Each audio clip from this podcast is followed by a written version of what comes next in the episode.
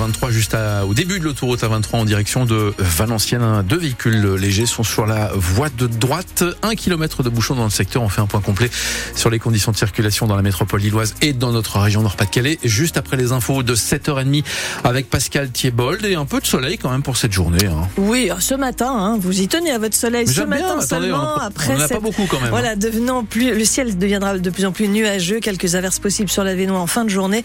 Les températures plutôt douces, 7 à 10 ce matin. Et en ce vendredi 24 novembre, nous sommes à la veille de la journée internationale de lutte contre les violences faites aux femmes. Une thématique dont se sont emparés des élèves du lycée des métiers de l'automobile à Marc-en-Barœul, près de Lille. Cette semaine, ils ont travaillé avec l'artiste Chloé Birds pour monter un spectacle qui sera présenté cet après-midi. Chloé Birds, auteur d'un titre intitulé La claque. Les jeunes ont donc choisi de raconter leur claque, d'évoquer la violence, notamment contre les femmes. À noter qu'au lycée des métiers de l'automobile, il n'y a que 16 filles parmi les 430 élèves, Roman Porcon. Sur scène, ils sont une trentaine de garçons à donner de la voix. L'artiste Chloé Birds leur a proposé d'écrire sur les claques de la vie. À l'école, des coups de pression. Pourquoi ne pas rester à la maison?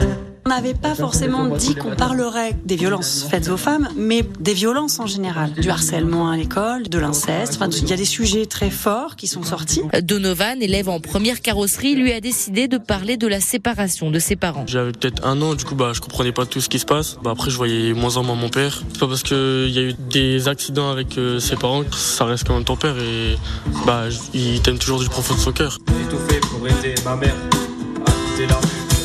et pour la première fois, il va chanter devant un public pour partager son histoire. Il y a beaucoup de gens euh, du lycée et tout qui l'ont entendu. Du coup, on a réussi à faire craquer du coup entre guillemets notre prof, d'avoir pleuré entre guillemets, bah, ça nous a fait plaisir. Pour la proviseure adjointe du lycée, Juliette Kérodi, ce projet a vraiment permis de libérer la parole. Alors il y a un élève qui a parlé tout simplement de ce qu'il a vécu à la maison, comment il a pu vivre euh, les violences, euh, accompagner sa maman, et il l'écrit à travers une chanson qui est très touchante. On a découvert des situations. Chloé, bah, il y a des élèves qui sont allés lui parler, qui lui ont exprimé des choses que nul n'aurait pu comprendre. Si vous souhaitez assister à ce concert donc des élèves du lycée des métiers de l'automobile, rendez-vous cet après-midi au théâtre Charcot de Marc-en-Barœul. C'est ouvert à tous. Le concert est à 15h. Les conseils de discipline sont passés. 85 élèves sont exclus définitivement de leur établissement pour avoir perturbé les hommages rendus à Dominique Bernard, le professeur de français assassiné le 13 octobre à Arras devant le lycée Gambetta. Au total, selon le ministère de l'Éducation nationale, ce sont 605 sanctions qui ont été prononcées. Trêve entre Israël et le Hamas dans la bande de Gaza est entrée en vigueur à 6 heures ce matin. Elle doit être marquée par la libération de 13 premiers otages israéliens cet après-midi à l'issue de 4 jours de trêve.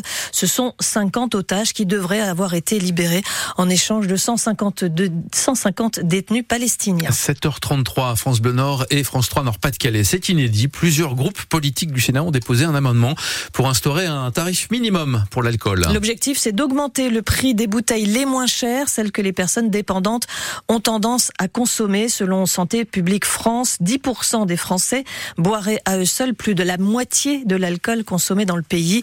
Aucune bouteille de vin ne pourrait être ainsi vendue à moins de 3,50 euros. Une bonne façon de lutter contre l'alcoolisme Nous poserons la question à notre invitée dans 10 minutes. Elle s'appelle Brigitte. Elle fait partie des alcooliques anonymes, les AA, qui se réunissent en congrès ce week-end à Arras. Le phénomène est arrivé en France il y a 10 ans maintenant, venu tout droit des États-Unis. C'est aujourd'hui le Black Friday, le vendredi noir, qui représente un temps fort de la consommation, désormais des prix cassés juste avant Noël. Et pour attendre les soldes du début d'année, l'an passé, euh, l'opération avait généré 398 millions d'euros de chiffre d'affaires en France pour le seul secteur de la mode. À cette occasion, l'Unifab, l'Union des fabricants, euh, lance une campagne sur les réseaux sociaux. Attention aux contrefaçons. 4 Français sur 10 ont déjà acheté sur Internet de la contrefaçon sans le vouloir. Delphine Sarfati Sobrera la directrice générale de l'UNIFAB. Si on achète un produit qui est un peu moins cher, on va pas se douter que le produit est un produit de contrefaçon. On va se dire c'est une bonne affaire parce qu'on est en plein Black Friday. Donc c'est le danger pour le consommateur. Il y a une augmentation euh, des contrefaçons et notamment des contrefaçons de biens de consommation. On va trouver des produits d'hygiène, on va trouver des produits de mode, mais on va aussi trouver des jouets, des parfums, des cosmétiques, des chaussures de sport. Donc tous les produits sont aujourd'hui euh, copiés. Le premier risque, c'est de ne jamais recevoir le produit puisque ce sont des arnaques totales.